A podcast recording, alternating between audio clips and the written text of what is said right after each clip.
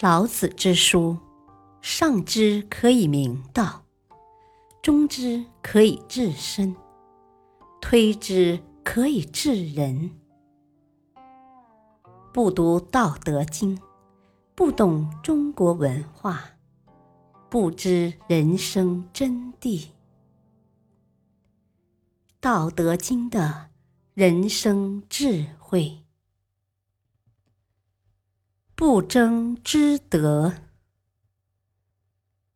只求不败。《道德经》第六十八章里有这样一句话：“善为士者不武，善战者不怒，善胜敌者不语。”士就是将帅，一个真正的将帅爱好道德。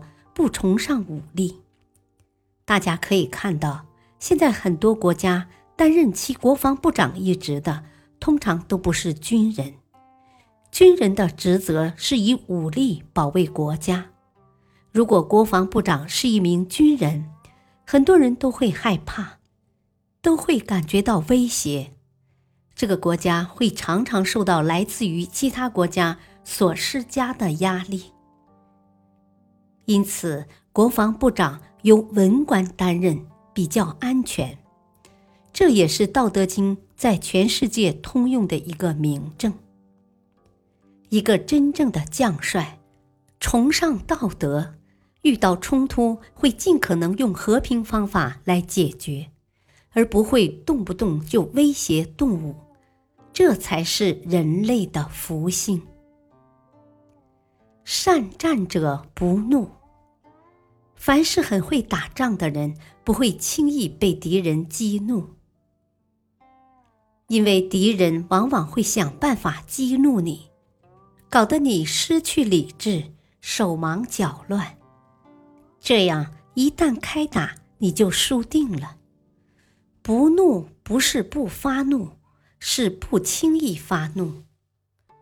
善胜敌者不语，是说。比较有把握打胜仗的人，不会跟敌人面对面的交锋。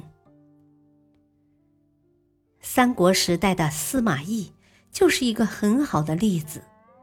只要诸葛亮出兵，他就坚守不出，因为他知道自己不是诸葛亮的对手，何必去送死？如果他不出战，就算赢不了，也输不掉。所以。就算诸葛亮想尽办法来激怒他，他也不会发怒。这样一来，诸葛亮也不能把他怎么样。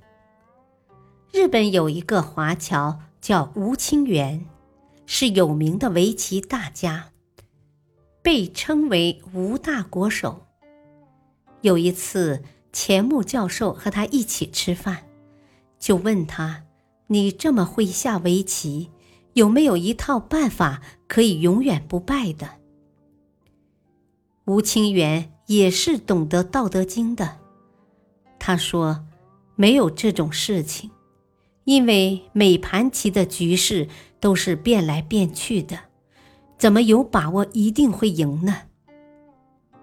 想不到钱穆教授说：“我有一套本事，能保证永远不会输。”吴清源很好奇，就问：“你有什么办法？”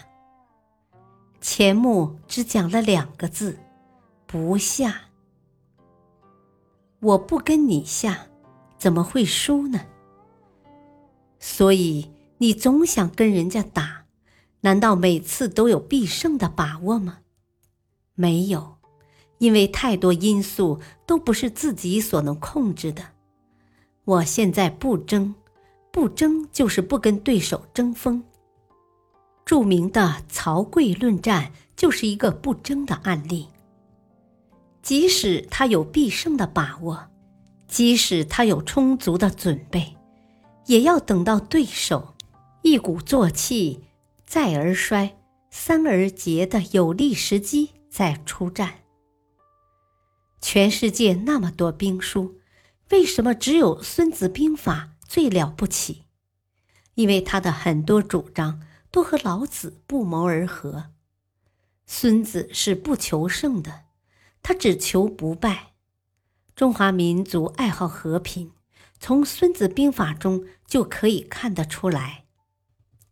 感谢收听，下期继续播讲，只求不败。敬请收听，再会。